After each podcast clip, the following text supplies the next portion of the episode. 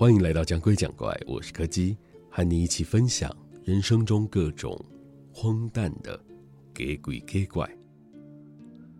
今天要讲的是一个和诅咒有关的故事。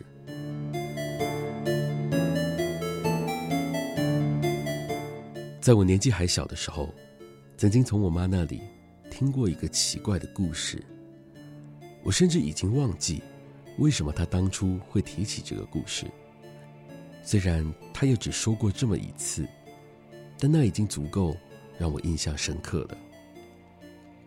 那是一个在很久很久之前，曾经和我们部落有着密切往来的村子，它就位在临近山区的半山腰上。因为地理位置方便的关系，所以经常会和他们有一些商业上的交流，还有互动。不过，也就只有这样而已。如果真要说起来，我们部落里的人其实对他们没有什么好感。在他们每次来访的商队里，有个年轻人会趁着其他人都在忙碌的时候，私下和我们进行交易，购买一些额外的基本生活物资。一开始的时候，我们也都很疑惑，想说这个人是不是背着自己的商队，私下在做一些不好的勾当。但是看他说话的方式跟表现出来的态度，感觉是个忠厚老实的人，应该是有什么难言之隐才需要做这样的事。所以后来我们不仅会用比较便宜的价格将物资交给他，也会帮忙支开其他人，让他可以顺利将东西带回去。后来又过了一阵子，有一次他们商队临时因为天气的关系。需要在我们部落里借住一个晚上，那个年轻人才终于有机会向我们解释了他私下做这些事情的目的。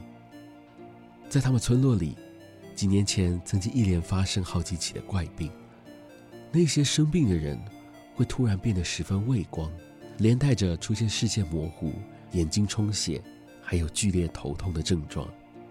虽然也有请附近的医生来看过，但是。他也不确定是什么原因造成的，也不知道该怎么医治。接着，就在怪病出现后的两个礼拜，第一位发病的村人过世了。村子里顿时陷入了一片慌乱，许多人都开始害怕这个怪病会在村子里面大量的流行。就在这个时候，村里的富商主动出面接管了局势。他说：“为了大家的安全着想。”也为了不要再有更多的人牺牲，从现在开始，所有发病的人和他的家人都要强制送到山顶的仓库去，和一般人隔离开来。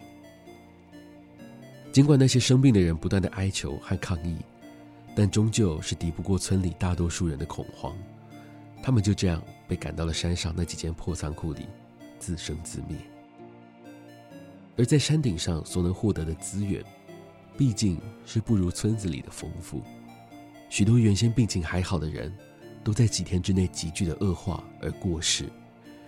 即使是那些侥幸活下来的人，他们双眼的视力也都衰退到几乎全盲的程度，完全无法自理生活，就只能勉强靠着那两三个没有染病的家属来照顾。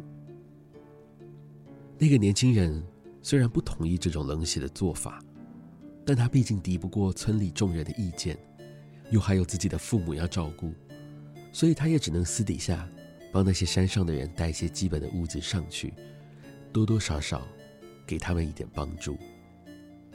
而那个晚上，也是部落里的人最后一次看到那个年轻人了。后来的事情都是部落的长老透过和那个商队的书信往来而得知的。就在商队留宿在我们部落的那一天，有几个村子里的小孩，因为一时好玩，溜到了山顶上去偷看那些生病的人，发现他们的日常用品里面有一些是外来的货物，于是就跑回家告诉了自己的父母。村子里的人就以为是那些没有染病的家属，趁着村子里的人不注意的时候，跑下山来偷回去的。在一时激愤之下，他们也顾不得染病什么的。就冲到了山上，把少数那几个还能行动的人全都暴打了一顿，还连带抢走了所有库存的物资。虽然住在山顶上的那些人大可说出是那名年轻人帮他们送来的货物，但是他们并没有选择这样做。等到几天后，商队回到村落里时，年轻人才从其他人的口中得知这件事情。他连忙奔上了山顶查看，但是那上头已经一个活着的人都没有了。他花了好几天的时间，才将那些过世的人全都好好的埋葬好。然后他就在山顶自杀了。所有的讯息联络就在村落里的人发现他自杀之后中断了。根据后来得知的消息判断，似乎是在那名年轻人自杀的隔天晚上，整个村落的人就全都死光了。没有人知道那个年轻人到底做了什么，但唯一可以确定的是，他一定做了什么。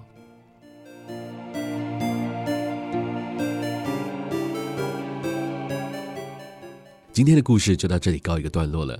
如果喜欢我们的节目，非常欢迎各位的小额抖内或是订阅赞助，同时也别忘了收听每周四的更新。我是柯基，我们下次见。